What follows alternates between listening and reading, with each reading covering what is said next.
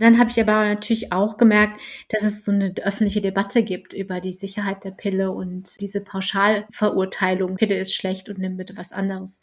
Und dann habe ich gedacht, das kann ja so eigentlich nicht sein. Wie kriege ich denn das jetzt raus, was jetzt stimmt?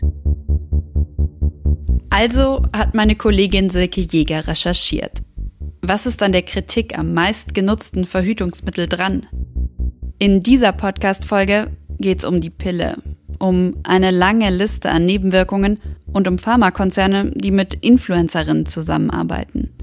Es geht um Hormone, gefühlte Wahrheiten, um einen Befreiungsschlag, der heute keiner mehr ist, und um die Frage, warum es noch immer keine Pille für den Mann gibt.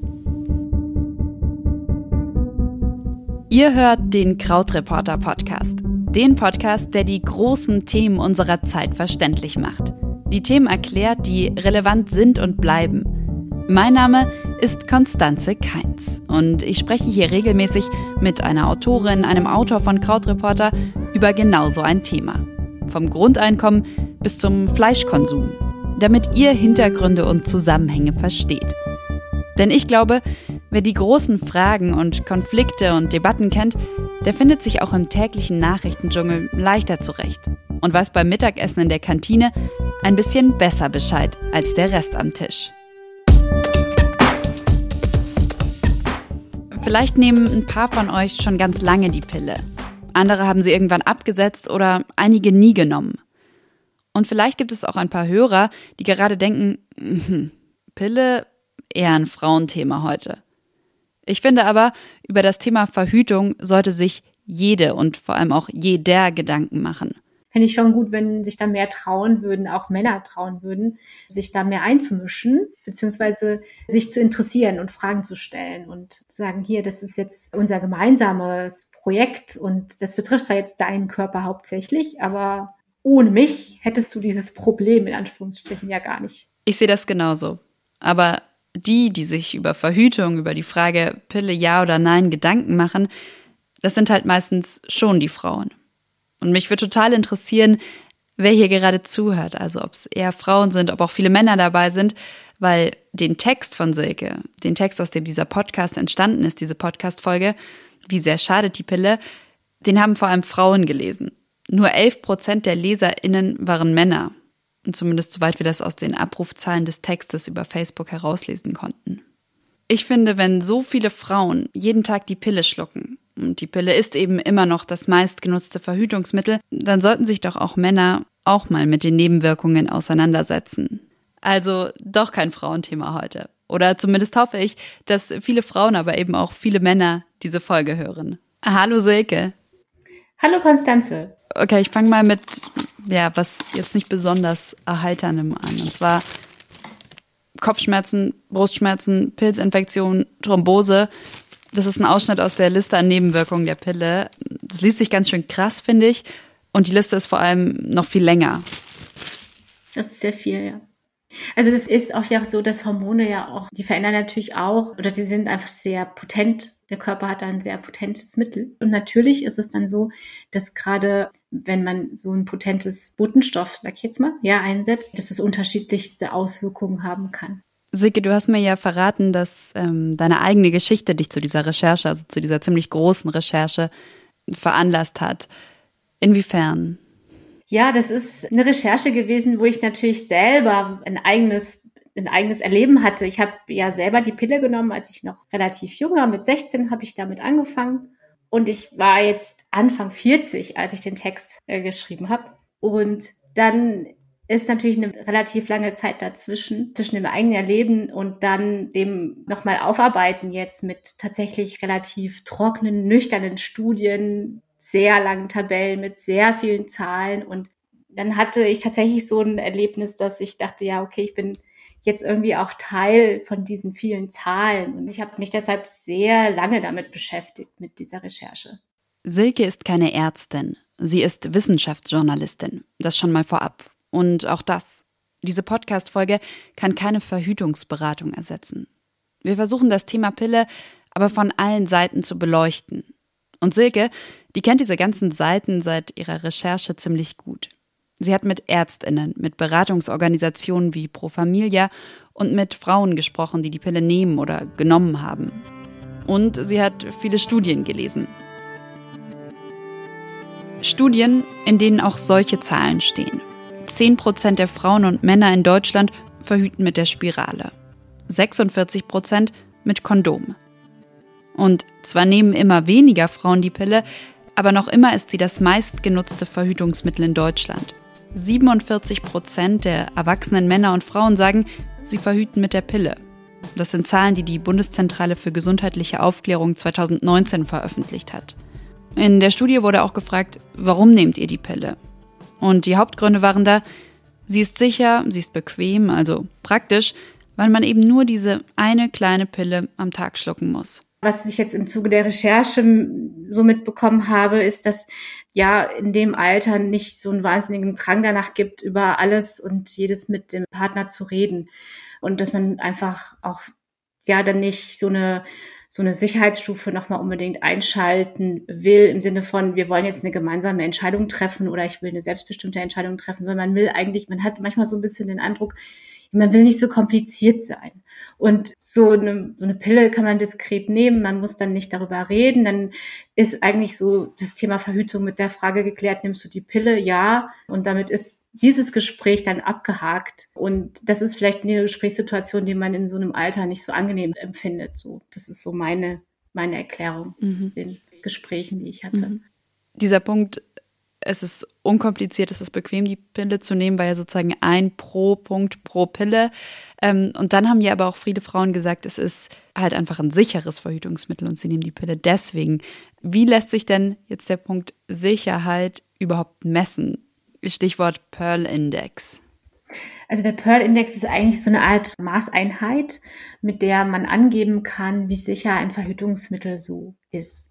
Und je kleiner dieser Index ist, desto sicherer ist die Verhütungsmethode. Bei der Pille liegt so dieser Wert zwischen 0,1 und 0,9. Der schwankt auch so ein bisschen dadurch, dass es natürlich nicht nur davon abhängig ist, wie gut jetzt diese Hormonpräparate dazu geeignet sind, eine Schwangerschaft zu verhüten, sondern auch, wie genau sich die Anwenderin halt eben auch an die Einnahmeempfehlungen hält. Also ob sie es halt nicht vergisst zu nehmen oder mal morgens, mal abends und dann erst übermorgen nimmt. Genau. Und dieser Wert sagt, dass von 1000 Frauen, die ein Jahr lang mit der gleichen Methode verhüten, halt eben eine Frau schwanger wird, wenn sie die Pille nimmt. Das ist dieses 0,1, diese Indexangabe. Den Pearl-Index habe ich mir auch mal für andere Verhütungsmittel angeschaut. Laut Pro Familia ist die Hormonspirale mit einem Index von 0,16 am sichersten. Der Ring zum Beispiel hat einen Index von 0,4 bis 0,65. Das heißt also, sechs von 1000 Frauen könnten trotz Ring schwanger werden. Und beim Kondom, da sind es zwischen zwei und zwölf. Die Pille ist also tatsächlich ziemlich sicher. Aber wie wirkt sie überhaupt? Also, wenn man die Pille nimmt, dann kommt es mal drauf an, was für ein Pillenpräparat man hat wie das genau wirkt. Also die meisten Pillen sind Mikropillen und die haben eine Kombination aus Östrogen und Gestagen. Und es sind Hormone, die halt eben dafür sorgen, dass der Eisprung gehemmt wird. Das heißt, dass es für ein Spermium nicht möglich wäre, ein Ei zu befruchten, weil es halt einfach keins findet, so flapsig ausgedrückt. Gleichzeitig wird der Schleimfropf am Gebärmutterhals auch unpassierbarer für Spermien. Und es wird halt eben auch der Aufbau der Gebärmutterschleimhaut mhm. so abgeschwächt, dass wenn ein Ei befruchtet würde, dass es sich nicht einnisten kann. Unter deinem Text da hat ein Krautreporter Mitglied einen Kommentar geschrieben. Und zwar findet die Leserin es ganz schlimm, dass die Pille dem Körper ständig vorgaukle, schwanger zu sein. Ich lese dir mal kurz vor, was sie geschrieben hat. Es kann nicht gesund sein, sieben Jahre am Stück schwanger zu sein. Und jetzt meine Frage, kann man das so sagen? Also, dass die Pille einem vorgaukelt, schwanger zu sein? Ja, das ist, das ist eine sehr verkürzte und zu einfache Formulierung, dass das äh, stimmt so nicht. Also man kann natürlich dann in dem Moment, wenn die Eireifung verhindert wird, ist das natürlich auch ein Merkmal, was eine Schwangerschaft macht. Ne? Wenn man schwanger ist, dann wird auch kein Ei mehr reif in dem Moment. Und das ist jetzt eine Parallele zur Schwangerschaft. Alles andere, würde ich sagen, ist aber nicht eine Parallele mhm. zur Schwangerschaft. Ähm, und deswegen würde der Körper das auch nicht so verarbeiten, als ob das eine Schwangerschaft sei. In der Schwangerschaft, in der echten Schwangerschaft gibt es so eine ganz andere Hormonlage und so eine mhm. andere Physiologie, dass das wirklich nicht vergleichbar ist. Mhm. Jetzt wissen wir, wie die Pille wirkt, dass sie ziemlich sicher ist, also zumindest wenn man sie eben richtig einnimmt und dass sie auch beliebt ist, weil sie halt relativ unkompliziert ist und auch nicht so teuer. Ich habe das nochmal nachgeschaut und zwar hängt es ja davon ab, ob man eine Packung für drei oder sechs Monate kauft und dann kostet das eben so zwischen fünf und 20 Euro im Monat. Trotzdem heißt dein Text ja, wie sehr schadet die Pille. Also nicht, was alles toll ist an der Pille. Deswegen lass uns mal auf diesen ja doch irgendwie eher negativen Teil schauen. Mhm. Und zwar habe ich vor unserem Gespräch mal ein bisschen recherchiert und habe online einige Berichte vor allem von jungen Frauen gefunden, die über ihre Erfahrungen mit der Pille geschrieben haben. Und da habe ich mal rausgesucht, weil ich glaube, dass die ganz gut zeigen, wie unterschiedlich sich das Einnehmen der Pille für Frauen anfühlt. Und zwar schreibt eine Frau, ich lese dir die jetzt mal vor. Ich habe durch die Pille schleichend immer mehr Symptome bekommen. Starke Migräne, Libidoverlust, Akne, Wassereinlagerung, das Gefühl, nicht mehr ich selbst zu sein. Ich habe die Pille abgesetzt. Nach zwei bis drei Monaten waren alle Nebenwirkungen verschwunden. Dafür kämpfe ich seit drei Jahren mit extrem fettigen Haaren und Akne wieder. Nie wieder Hormone. Eine andere Frau schreibt, um ehrlich zu sein, habe ich gar keine Nebenwirkungen und komme echt gut klar. Und jetzt noch das letzte Beispiel. Ich habe total Angst, die Pille abzusetzen. Ich nehme sie seit ich 15 bin, nun 29, und komme gut mit ihr klar. Glaube ich zumindest. Aber eigentlich weiß ich nicht, wie ich mich ohne Pille entwickelt hätte. Silke, warum sind die Nebenwirkungen, das, was die Frauen da beschreiben, so krass unterschiedlich? Also warum die das so unterschiedlich wahrnehmen, kann ich, glaube ich, gar nicht so richtig beantworten. Es ist einfach so, dass man aber daran sehr gut sieht, dass es eben diese Pauschalurteile sehr gefährlich sind. Also diese Vorverurteilung, Pille ist schlecht, genauso wenig stimmt wie dieses positive Vorurteil, ah, die Pille ist das beste Verhütungsmittel. Das ist, was die Beratung angeht, dass man genau diese unterschiedlichen Erfahrungen ja eben auch in der Beratung am besten auch abdecken müsste. Also, dass man auch sagt, manche Frauen kommen gut klar, manche nicht so gut.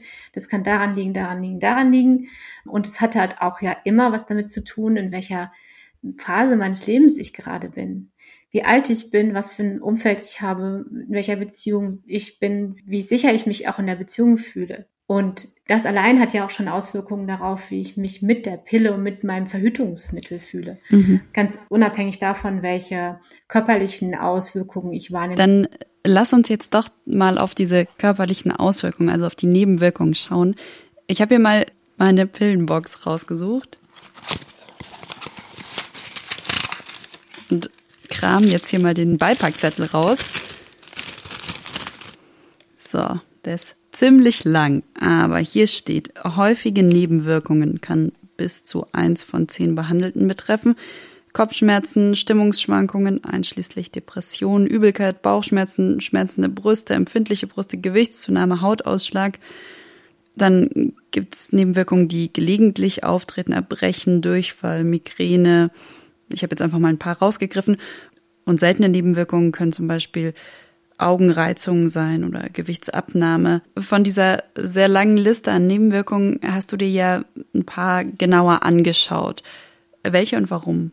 Ja, also ich habe mir angeguckt die Erhöhung des Thromboserisikos, einfach weil das ein Risiko ist, was man so als ähm, junger Mensch nicht unbedingt auf dem Schirm hat. Dann habe ich mir angeguckt die Gewichtszunahme, weil das einfach etwas ist, was sehr viele Frauen berichten. Und dann habe ich mir angeguckt, die Stimmungsschwankungen und weniger Lust auf Sex. Das habe ich mal so ein bisschen so zusammengefasst, weil es irgendwie schwierig ist, auch manchmal das auseinanderzuhalten. Silke und ich sind die Punkte in Ruhe durchgegangen.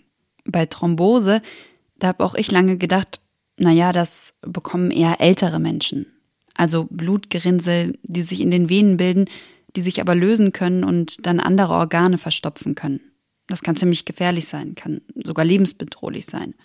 Und gerade weil die Auswirkungen so groß sind und gerade junge Frauen wahrscheinlich, so wie ich, über den Punkt, ja, so ein bisschen drüber hinweglesen, war es mir wichtig, mit Silke auf diesen Punkt etwas genauer einzugehen. Selbst wenn es jetzt ein relativ niedriges Risiko gibt, beziehungsweise eine relativ seltene Nebenwirkung ist, ist es einfach eine sehr schwerwiegende Nebenwirkung, die sehr, sehr schlimme Folgen haben kann. Wenn sich so, ein, so eine Ablagerung löst und durch den Körper wandert, kann sie halt eben im Gehirn einen Schlaganfall machen Sie kann zu einer Lungenembolie führen, wenn sie in der Lunge praktisch sich äh, in so eine kleinere Ader verstopft. Aber sie kann natürlich auch direkt am Ort des Entstehens, das sind oft die Beine, natürlich auch zu Gefäßverschlüssen führen und zu Thrombosen. Etwa fünf bis zwölf Frauen, die die Pille nehmen, bekommen pro Jahr eine Thrombose. Gefährdet sind junge Menschen dann, wenn sie zum Beispiel rauchen oder stark übergewichtig sind. Oder auch dann, wenn die Eltern schon mal Thrombosen hatten. Bei neuen Pillengenerationen, da ist das Risiko noch höher. Bis zu 14 von 10.000 Frauen sind da ungefähr betroffen. Jetzt ist es ausgerechnet so, dass die Pillen, die relativ neu auf dem Markt sind, höheres Risiko machen für Thrombosen als die Pillen, die schon länger auf dem Markt sind, also die älteren. Und deswegen sagt man halt, dass vor allen Dingen jüngere Frauen möglichst nicht Pillen nehmen sollten, die halt noch nicht so lange auf dem Markt sind, sondern lieber auf die älteren Präparate zurückgegriffen werden soll. Es gibt vier verschiedene Pillengenerationen. Und von Generation zu Generation, da hat sich die Zusammensetzung der Hormone immer ein bisschen verändert. Die meisten Pillen enthalten ja Östrogene und Gestagene, also eben diese beiden Hormone, die den Eisprung unterdrücken. Bei den Pillen der ersten und zweiten Generation, da sind das die Gestagene Levonorgestrel oder Norgestimat. Ich habe das jetzt ehrlich gesagt ein bisschen geübt auszusprechen. Das klingt nämlich auch für mich ziemlich medizinisch und wahrscheinlich werde ich mir die Begriffe auch nicht merken. Aber viel wichtiger ist es zu wissen, dass eben in den Pillen der dritten und vierten Generation andere Gestagene verwendet werden. Desogestrel, Dienogest heißen die zum Beispiel. Falls ihr die Pille nehmt, könnt ihr mal schauen, welche Östrogene, welche Gestagene bei euch drin sind. Jedenfalls die Gestagene in den Pillen der dritten und vierten Generation die erhöhen das Risiko einer Thrombose. Was ich irgendwie nicht verstehe, ist, dass Frauenärztinnen ja wissen, dass eben Pillen der dritten und vierten Generation das Thromboserisiko erhöhen. Trotzdem werden die ja weiter verschrieben, sonst wären die wahrscheinlich nicht auf dem Markt. Also wie kann das sein, dass die verschrieben werden, wenn offenbar ja da mehr Risiken da sind? Diese neueren Pillen kommen halt mit weniger Hormondosis aus insgesamt. Und deswegen werden sie halt auch oft als vorteilhafter empfunden. Und was sie auch haben, sie haben auch mehr positive Nebenwirkungen, mhm. weil sie halt für reinere Haut sorgen und für weniger Wassereinlagerung und das Haar voller machen. Das schreibt man den Pillen zu. Und deswegen werden sie auch manchmal genau deshalb verschrieben. Und weil das natürlich etwas ist, was vor allen Dingen junge Frauen sehr attraktiv finden, ja, diese positiven Nebenwirkungen werden sie auch manchmal nur deswegen genommen.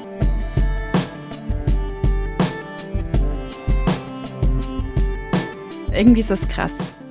Auch ich erinnere mich an Gespräche mit Freundinnen nach der Schule, in denen wir darüber gesprochen haben, welche tollen Nebenwirkungen die Pille so hat. Also genau diese Punkte. Reinere Haut, größere Brust, dickere Haare.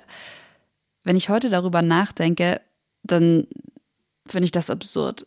Ein Medikament voll mit Hormonen, das dafür sorgt, dass man nicht schwanger wird, zu nehmen, um besser auszusehen? Naja, und die Pharmakonzerne, die nutzen das auch. Gerade heute, also zu einer Zeit, in der immer mehr junge Frauen der Pille eher skeptisch gegenüberstehen. Es gibt Seiten, die schauen aus wie Lifestyle-Blogs oder Influencerinnen, die zwischen Beauty und Fashion auch für die Pille werben. Irgendwie hat mich das echt erschrocken. Und ich wollte genauer wissen, wie das sein kann. Also habe ich bei der Soziologin Hedwig Diekwisch angerufen. Sie beschäftigt sich seit über zehn Jahren damit, wie Pharmahersteller die Pille im Internet bewerben. Also ich würde Ihnen gerne mal so alte Bilder zeigen oder Screenshots, die ich gemacht habe. Also das ist teilweise unglaublich gewesen, was man so finden konnte. Vielleicht können Sie die mal kurz beschreiben, also versuchen zu beschreiben. Also es gab zum Beispiel, oder es gibt ein Produkt Petty Bell. Mhm. Das hieß auch pettybell.de oben in der URL. Also das war an sich schon mal ein Verstoß. Dann gab es ein Petty Bell Song. Mhm. Dann gab es so, so ein bisschen was Interaktives. Na, da konnte man eingeben, wann man das letzte Mal seine Periode hatte. Und dann kriegte man also ausgespuckt, aha, Sie sind jetzt in der so und so vielten Woche und da sind Sie gerade in der Phase, wo sich das Hungergefühl sehr stark verstärkt und Sie laufen oft zum Kühlschrank. Und das wurde dann verknüpft mit, äh, dass Patty Bell da also besonders hilfreich ist. Dann gab es Clara. Mhm. Und die nannte sich die URL die Pille mit Q. Und das fing damit an, dass eine junge Frau da stand und die hat sich ihren Traummann gebacken. Mhm. Also die stand in der Küche und hat so eine, mit so einer Ausstechform ihren Traummann gebacken. Ne? Also da sieht man, da ging es erstmal gar nicht um die Pille. Also da, ich sage jetzt mal das Storytelling und die gesamte Aufmachung schon ziemlich genial. Mhm. Aber irgendwie ist es ja auch normal, dass eine Firma versucht, gute Werbung zu machen und so halt ihre Produkte zu verkaufen, oder? Werbung für rezeptpflichtige Arzneimittel und darunter fällt ja die Pille, ist in fast allen Ländern der Welt verboten. Das deutsche Heilmittelwerbegesetz schreibt vor, dass für rezeptpflichtige Arzneimittel nicht geworben werden darf. Das heißt also bei Verbraucherinnen nicht geworben werden darf. Geworben werden darf bei ärztlichem Fachpersonal, Apothekern etc. Mhm. Das heißt also, für die Pille kann ein Pharmahersteller nicht Verbraucherinnen direkt ansprechen, weil das dann ein Verstoß gegen das Heilmittelwerbegesetz wäre. Mhm. Aber Firmen können natürlich in Anführungsstrichen Informationen bereitstellen und das haben sie auch auf Internetseiten gemacht, die produktbezogen waren. Das hat sich mittlerweile verändert. Das findet man meiner Recherche nach nicht mehr so. Und dann kam dazu, dass wir auch ein bisschen genauer hingeguckt haben und geguckt haben, was bieten sie denn überhaupt an?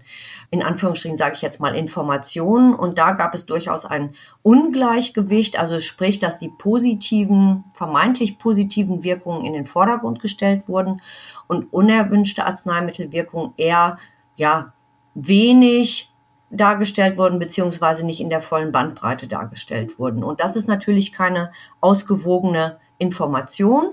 Und das können auch Pharmahersteller gar nicht bieten, weil sie ja ein kommerzielles Interesse an dem Absatz mhm. ihrer Produkte mhm. haben.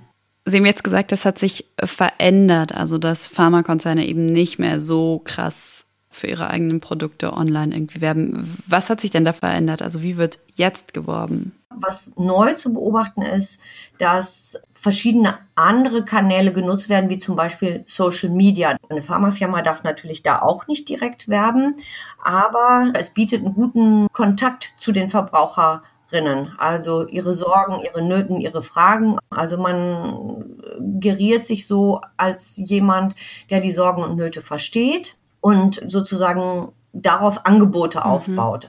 Aber jetzt ist es ja nicht so, dass ich eine Werbung für eine Pille sehe und dann irgendwie in die Apotheke gehe und mir die kaufen kann, sondern ich brauche ja immer noch ein Rezept. Also im Endeffekt brauche ich eine Ärztin, die sagt, hey, diese Pille ist gut oder das Präparat ist das Richtige für dich. Ja, genau. Also die Studie der BZGA hat ja auch gefragt, wo sich äh, junge Leute über Verhütungsmittel informieren. Das war ja in der Gruppe 18 bis 29-Jährige waren es ja erstmal so 48 Prozent, die sich über das Internet informiert haben. Und dann war ja eine große Gruppe, die sich bei den Frauenärztinnen und Ärzten informiert hat oder weiter informiert hat. Aber natürlich muss man im Hinterkopf haben, dass Pharmafirmen immer einen Marketingmix haben. Also sie machen ja nicht nur Seiten für Verbraucherinnen und Verbraucher, sondern da, wo sie dürfen, sprich bei Ärztinnen und Ärzten, machen sie natürlich auch Marketing. Ne? Wenn ein neues Präparat auf den Markt kommt, dann gibt es auch immer eine Strategie, wie das auf den ganz unterschiedlichen Kanälen gut lanciert werden kann, damit das Produkt eben auch verschrieben mhm. wird. Mhm.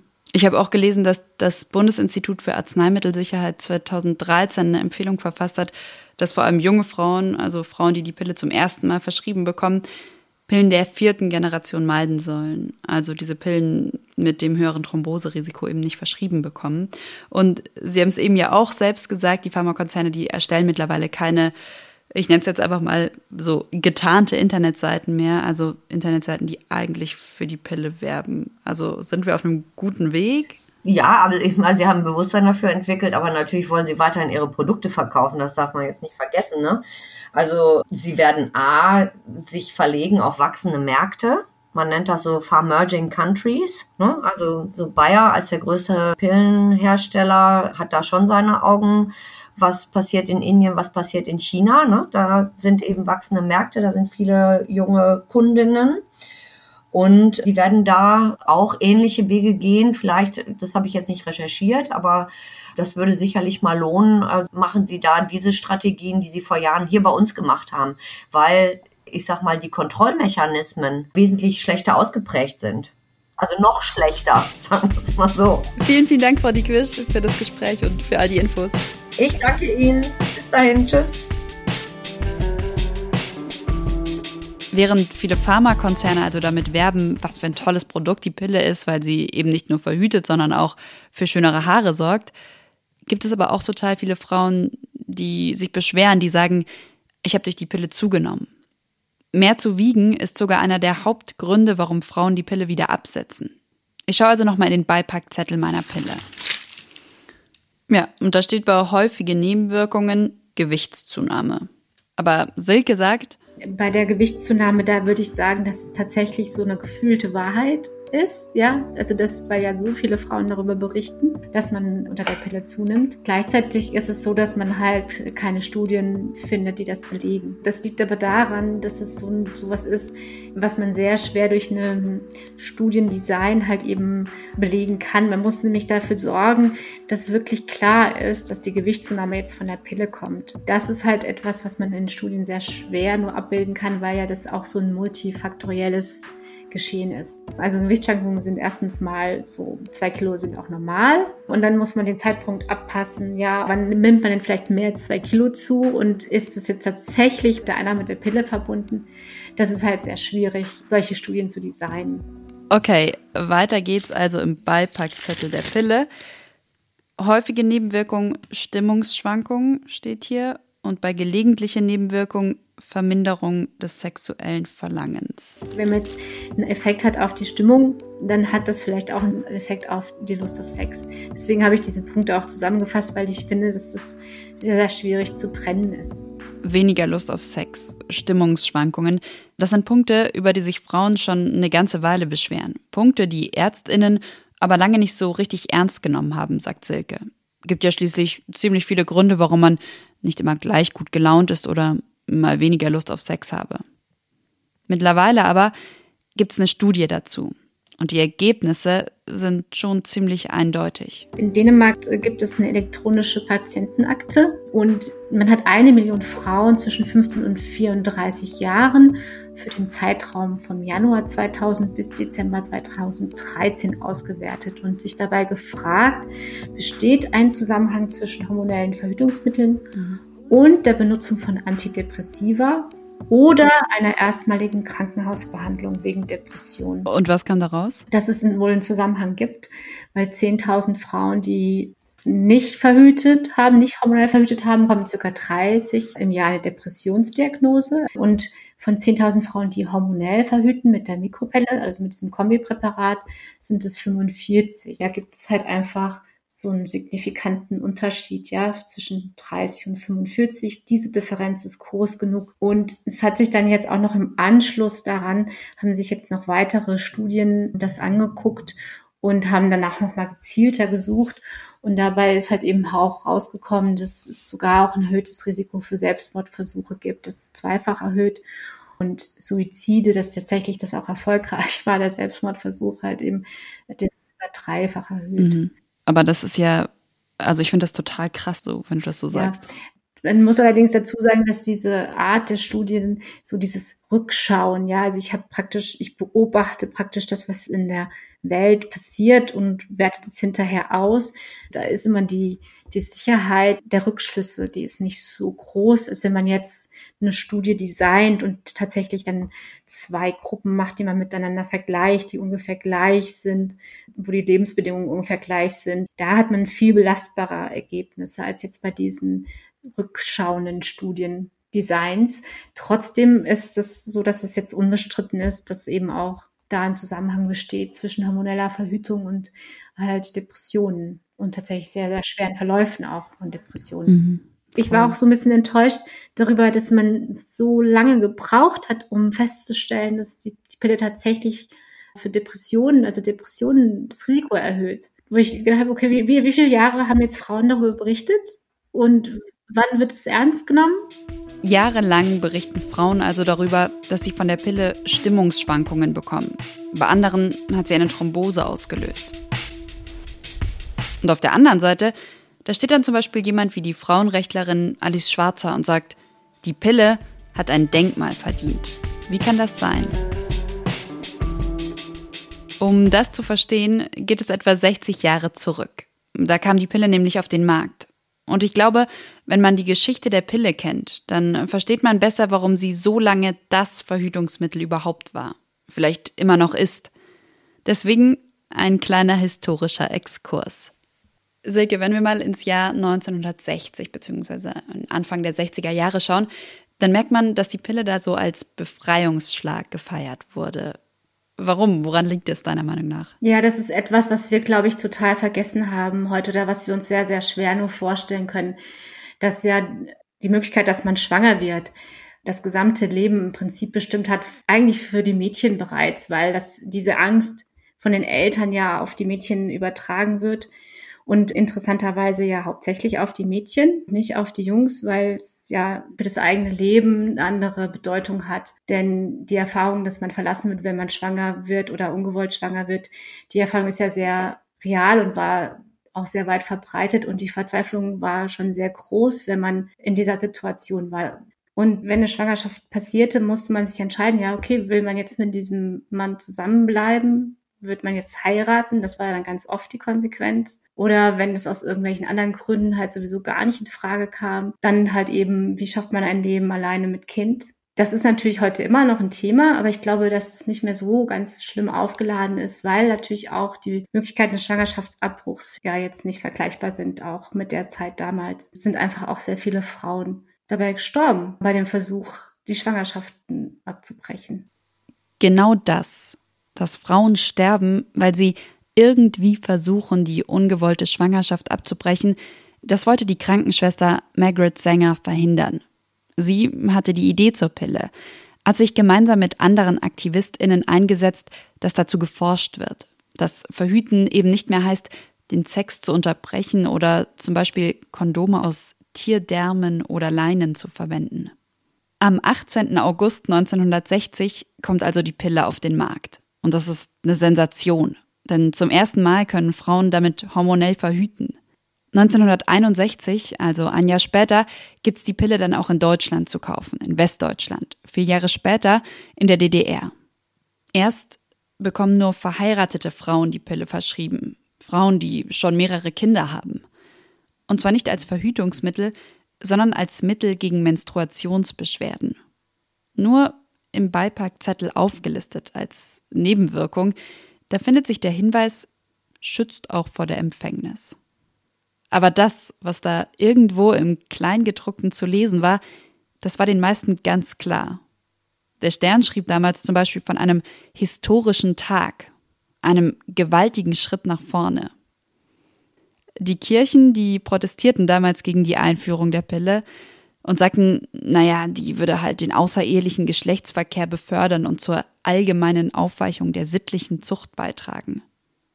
Und es gab auch Ärztinnen, die nichts von der Pille gehalten haben. Ihre Sorge? Eine wachsende Sexualisierung des öffentlichen Lebens. Die Pille, die entkoppelte sozusagen erstmals langfristig Sex von der Fortpflanzung. Sex einfach aus Spaß und eben nicht mehr vor allem um Kinder zu bekommen. Und genau deswegen findet Silke die Erfindung der Pille, jetzt mal ganz unabhängig von all ihren Nebenwirkungen, das war damals eine ziemliche Errungenschaft. Die wirklich unsere Gesellschaft total verändert hat. Ich glaube, wir wären, was die Frauenbewegung betrifft, aber auch was, ich nenne das jetzt mal Teilhabe, obwohl das nicht das richtige Wort ist, aber was einfach Teilhabe am gesellschaftlichen Leben betrifft, ja, mit welcher Rolle wir auch in der Gesellschaft wahrgenommen werden. Das wäre ohne die Pille so ganz anders verlaufen. Ähm, Alice Schwarzer, die Aktivistin, sagt deswegen ja auch, die Pille hat ihrer Meinung nach ein Denkmal verdient. Was sagst du dazu? Da bin ich auch nicht so richtig klar mit, ob das jetzt wirklich ein Denkmal verdient hat, aber ich finde, aber ich finde, dass die Entwicklung, die, die dadurch möglich geworden ist, auf jeden Fall ein Denkmal verdient hat. Mit dieser Entwicklung meint Silke, dass mit der 68er Bewegung auch eine sexuelle Revolution begonnen hat. Dank der Pille, da konnte viel offener über Sex diskutiert und, naja, halt auch miteinander geschlafen werden. Dinge, die für viele heute selbstverständlich sind, wurden überhaupt erst möglich.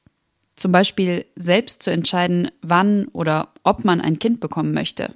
Und das hatte natürlich auch Auswirkungen auf andere Bereiche. Noch in den 1960ern stieg die Zahl der Abiturientinnen und der Frauen mit Uni-Abschluss sprunghaft an. Mehr Frauen begannen zu arbeiten und Selbstverwirklichung wurde immer wichtiger. Laut einer Umfrage der BZGR ist heute jede dritte Schwangerschaft ungewollt.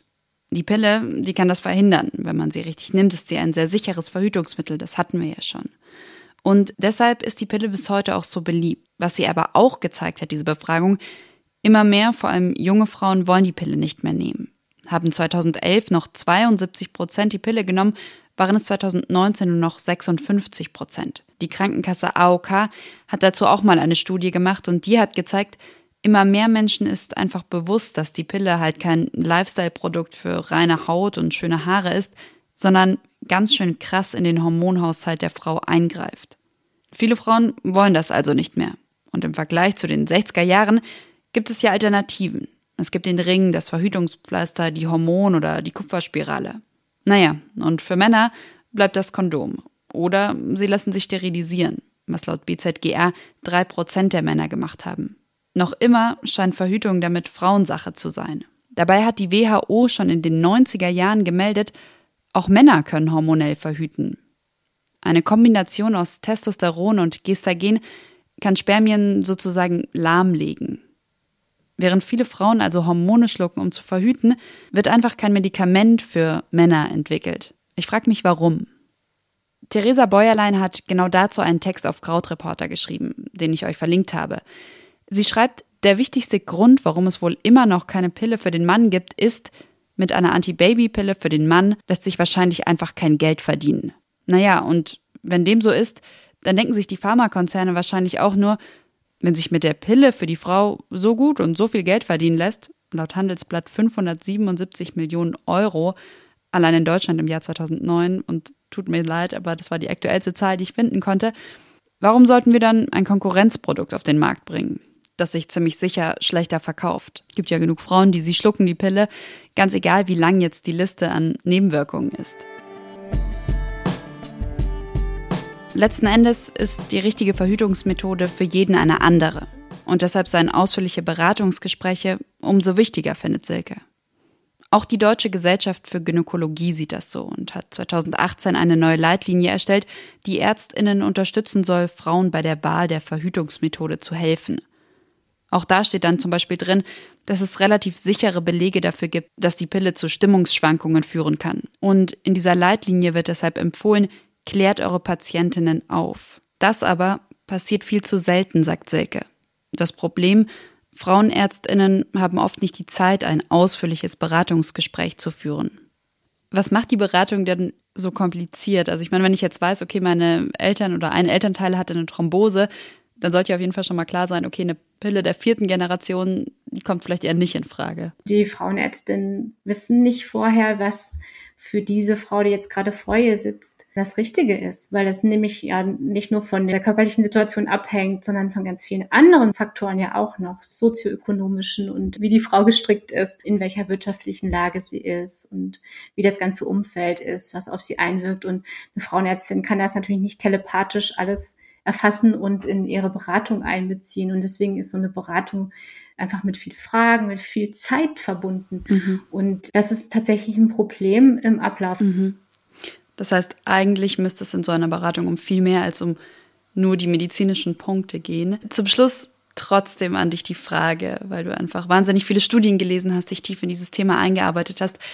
Was ist deine, also deine persönliche Antwort auf die Frage Pille ja oder nein? Also ich würde sagen, dass es eine sehr individuelle Entscheidung ist und dass es sehr individuelle Gründe dafür geben kann, mit der Pille zu verhüten oder eben auch nicht zu verhüten mit der Pille. Kann man auch nicht so ganz pauschal beantworten, ja, sie schadet mehr oder sie nutzt mehr. Man muss es für sich selber abwägen. Also wie sehr würden mich jetzt praktisch diese Nebenwirkungen, für die ich alle ein erhöhtes Risiko habe, die da aufgeführt sind, wie sehr belasten die mich, wie sehr verändern die mein Leben? Im Vergleich zu dem Nutzen, den ich dadurch habe, dass ich ein sicheres Verhütungsmittel habe, was sich einfach nehmen lässt, was diskret ist, was vielleicht ja auch in einer bestimmten Lebensphase viel, viel wichtiger ist als in einer anderen Lebensphase. Also ich denke jetzt zum Beispiel an Frauen, die nicht das Glück haben, in einer sicheren mhm. Beziehung zu leben, ja, die ja Gewalterfahrung machen in ihrer Beziehung. Das Allerschlimmste, was dann noch passieren könnte, ist, dass man auch noch ungewollt schwanger wird. Ja, das ist eine andere Voraussetzung, als wenn ich jetzt in einer glücklichen Beziehung lebe und mich sicher fühle und denke, okay, ja, wenn ich jetzt schwanger würde, das wäre jetzt okay für mich. Die Beliebtheit der Pille, die sinkt seit 2015. Frauen setzen die Pille ab, weil sie ihren Körper besser kennenlernen wollen, wissen möchten, wie bin ich eigentlich drauf, ohne täglich Hormone zu schlucken. Und trotzdem, pauschal zu sagen, die Pille ist ein gutes oder ein schlechtes Verhütungsmittel, das geht nicht. Als die Pille in den 60er Jahren auf den Markt kam, da war sie ein Befreiungsschlag. Und für manche Frauen ist sie das heute auch noch. Für andere aber ist es ein Befreiungsschlag zu sagen, ich setze die Pille jetzt ab. Ich schlucke nicht mehr jeden Tag Hormone. Also das sind einfach so viele Fragen, die damit zusammenhängen mit so einer Verhütungsentscheidung, dass man diese Frage, schadet sie mehr als sie nutzt, kann man so leider nicht beantworten pauschal. Das wäre natürlich sehr schön, aber ja, tut mir leid, geht nicht. Und die Antwort auf diese Frage, die kann sich ja im Laufe der Zeit auch mal verändern. Das sagt Silke auch und sagt deshalb, die eigene Verhütung, das muss ja nichts sein, was in Stein gemeißelt ist. Viel wichtiger ist es, sich immer wieder zu fragen, ist die Art und Weise, wie ich jetzt gerade verhüte, noch das Richtige für mich? Was ich auch ganz spannend fand, warum es mich wirklich auch nicht mehr so losgelassen hat, weil ich mich auch selber so ein bisschen versöhnt habe mit meiner Entscheidung damals, das so zu machen, weil ich auch diese Phase hatte, dass ich dachte, oh, ich bereue das irgendwie, ich möchte es eigentlich gar, kann man das irgendwie rückgängig machen? So, so die Frage hatte ich dann auch. Und durch die Beschäftigung mit dem Text hat mich das aber wieder versöhnt mit der Entscheidung. Und ich bin heute an dem Punkt, dass ich sage, jetzt hat total Sinn gemacht, das damals so zu entscheiden. Ich würde das heute, wenn ich in der gleichen Lage wäre, genauso wieder machen. Wow, das klingt nach einer sehr intensiven emotionalen Recherche. Vielen, vielen Dank, Silke, für das spannende Gespräch und für all die Infos. Ja, vielen Dank für die Einladung. So, ich glaube, ich packe jetzt diesen Beipackzettel mit all den Nebenwirkungen erstmal wieder weg. Und vielleicht war es auch die letzte Pillenpackung, für die ich mir ein Rezept geholt habe. Das war es jedenfalls vom Krautreporter Podcast und von mir, Konstanze Keins. Jetzt seid ihr dran. Welche Fragen habt ihr beim Thema Pille? Was ist euch da während der Folge aufgefallen? Welche Gedanken sind euch gekommen? Schickt mir die doch gerne, am liebsten als Sprachnachricht, und zwar an die 0049 175 739 2817. Ich leite die Sprachnachricht dann an Silke weiter und sie beantwortet euch eure Frage in einer der nächsten Folgen. Wenn ihr sonst Feedback, Fragen oder Anregungen zum Podcast habt, dann schreibt mir total gerne eine Mail. Einfach an konstanze.krautreporter.de. Und wenn ihr noch mehr Infos zum Thema Pille wollt, wenn ihr das, worüber wir gesprochen haben, nochmal nachlesen wollt, dann geht doch auf krautreporter.de. Da findet ihr Silkes Text, wie sehr schadet die Pille, erklärt mit mehr als 70 Studien. Habe ich euch natürlich auch hier nochmal verlinkt. Ich freue mich auf jeden Fall, wenn wir uns in etwa einem Monat hier wieder hören. Falls ihr die beiden anderen Podcast-Folgen zum Thema Grundeinkommen und soziale Arbeit noch nicht kennt, dann hört doch da mal rein. Bis zum nächsten Mal. Ciao.